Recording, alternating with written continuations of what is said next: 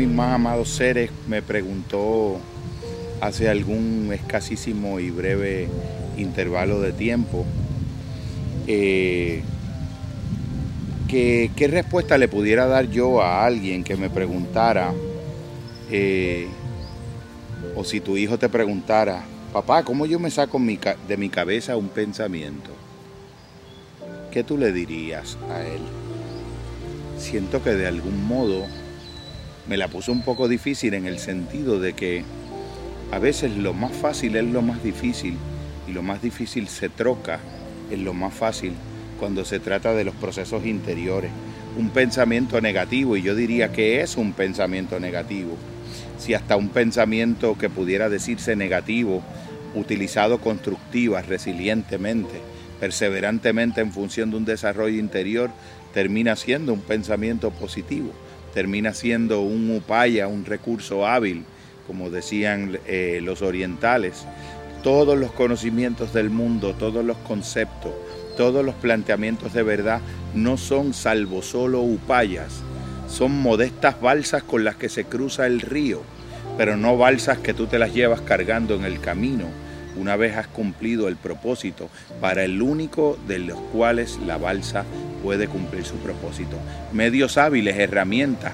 Construyo una casa con herramientas y no dejo las herramientas incrustadas en el proceso de la casa preparo unos andamios y puedo andamiar la edificación de una torre casi de proporciones dantescas o babélicas y después desandamio los aparejos. A veces con aparejos perecederos se construyen verdades imperecederas. ¿Cómo saco un pensamiento negativo de la mente? ¿Cómo me saco un pensamiento de la mente? Y yo pues me preguntaría o contestaría un poco ¿Qué hace que uno piense que un pensamiento es negativo? El contenido, la sensación que a veces acompaña al pensamiento, de que ese pensamiento irrumpe de modo intrusivo, de modo no bienvenido, de modo involuntario y parece como una especie de asedio autónomo, de asedio libre, de algo que decide entrar y salir como, como una experiencia ajena que de algún modo secuestra líneas de pensamiento. ¿Cómo me saco un pensamiento de la cabeza? Y me preguntaría yo, igual que me pregunto cuando me hago preguntas de esas que a veces no pueden ser respondidas, ¿por qué habría que sacarse un pensamiento negativo de la cabeza? ¿Por qué tendríamos que pensar que es negativo?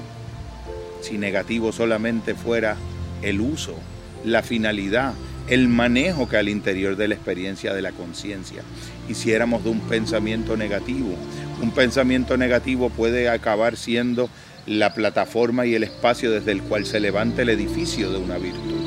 Un pensamiento negativo puede terminar siendo la plataforma y la herramienta a partir de la cual un ser humano hace una hazaña heroica, desarrolla la bondad, vive consciente del mal para poder hacer el bien.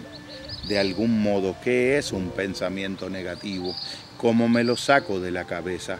habría que necesariamente sacarlo de la cabeza para que ese pensamiento pierda ese aparente efecto de tóxico, ese aparente efecto de daño, ese aparente efecto de sojuzgación de la voluntad, ese aparente efecto de tristeza y de sufrimiento que acompaña pensar un pensamiento sintiendo que no fue una elección voluntaria pensarlo, que no puedes o escapa a tu control en algunos momentos no pensarlo, que no puedes no pensar algunos pensamientos que parecen que son ni siquiera tuyos. En los mundos antiguos se le llamaban demonios a los pensamientos. Ya los padres del desierto comentaban muy en la antigüedad del cristianismo que la palabra pensamiento era intercambiable con la palabra demonio, sobre todo cuando se trabajaba los ocho malos pensamientos. La vida de un ser humano se decide en el trabajo que éste realiza al interior de sus pensamientos. La vida de un ser humano se elige, el destino de un ser humano se forja en lo que el ser humano realiza al interior de cada pensamiento que interrumpe de modo negativo y destructivo en la realidad de su conciencia. Le le propondría a este ser amado que pensara los pensamientos negativos de algún modo como el flujo de una corriente como algo que puede ser contemplado desde la orilla de un río, de cuyas aguas están hechas los pensamientos negativos y positivos por igual, de la misma textura, de la misma configuración. Le sugeriría a ese ser amado que pensar en esos pensamientos negativos como corrientes en el viento, como nubes que pasan y configuran diferentes figuras y se deshacen en desconfiguraciones de viento.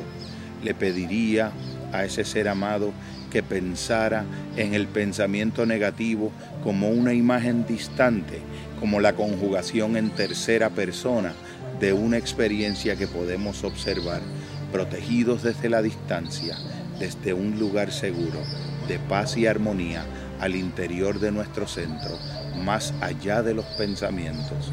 Todo pensamiento, aún los pensamientos que sintiéramos por momentos que no pueden no ser pensados, pueden ser observados y contemplados para beneficio de nuestros más altos eh, evolutivos, de los más, nuestros más altos saltos evolutivos, nuestras autotrascendencias más grandes y nuestras, eh, disensiones. Aprender a vivir y a convivir desde el amor de un modo abrazador, con cada torrente de pensamiento, contemplativamente, desde una paz profunda, pudiera ser el camino, incluso más allá que dejar de pensar el pensamiento negativo o de lograr sacarlo de la cabeza, dejar de sentir que es necesario hacerlo para que llegue la calma, dejar de sentir que es necesario dejar de pensar el pensamiento negativo para poder optar en la voluntad del centro del alma